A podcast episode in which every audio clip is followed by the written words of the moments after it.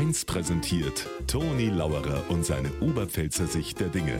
Immer werktags kurz vor 1 im Regionalprogramm für Niederbayern und die Oberpfalz auf Bayern 1. Der Rudi hat zurzeit Besuch für seine Neffen.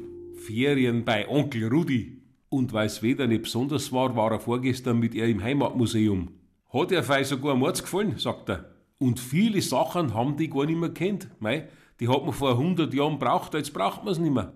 Wer weiß, hat er gesagt, wenn in 100 Jahren einmal unsere Ur-Ur-Ur-Ur-Enkel ins Museum gingen, was da drin ist, was man jetzt braucht und in 100 Jahren nicht mehr. Naja, habe ich gesagt, wenn es mit dem Wetter so weitergeht, wahrscheinlich Ski, Snowboards und Winterreifen.